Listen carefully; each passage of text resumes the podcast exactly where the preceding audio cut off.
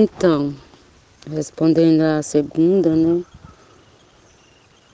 Aqui na minha comunidade tem várias igrejas já evangélicas alojadas aqui dentro, né?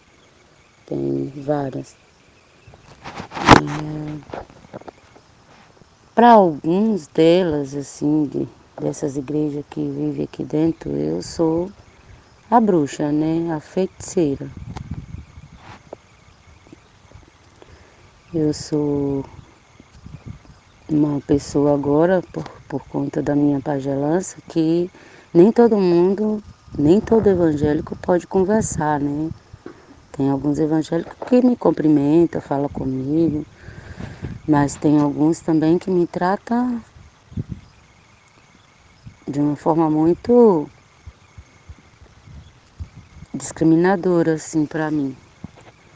É, eu como líder espiritual, uma pessoa que, que também tenho muita fé em Deus, mas também tenho muita responsabilidade com os meus ancestrais e, e a minha pagelança foi herança da, da minha ancestralidade, né?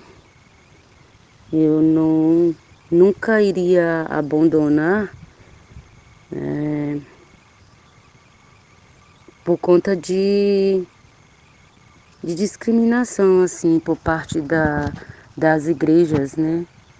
Eu nunca ia deixar os meus dons espirituais para seguir a religião deles, né, dos outros, porque eu eu não preciso de religião, eu eu só preciso cuidar da natureza, cuidar das pessoas, cuidar dos corações, assim, através das plantas, dos banhos, dos chás.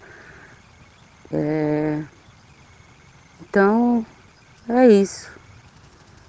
Alguns me respeitam, mas outros não. É...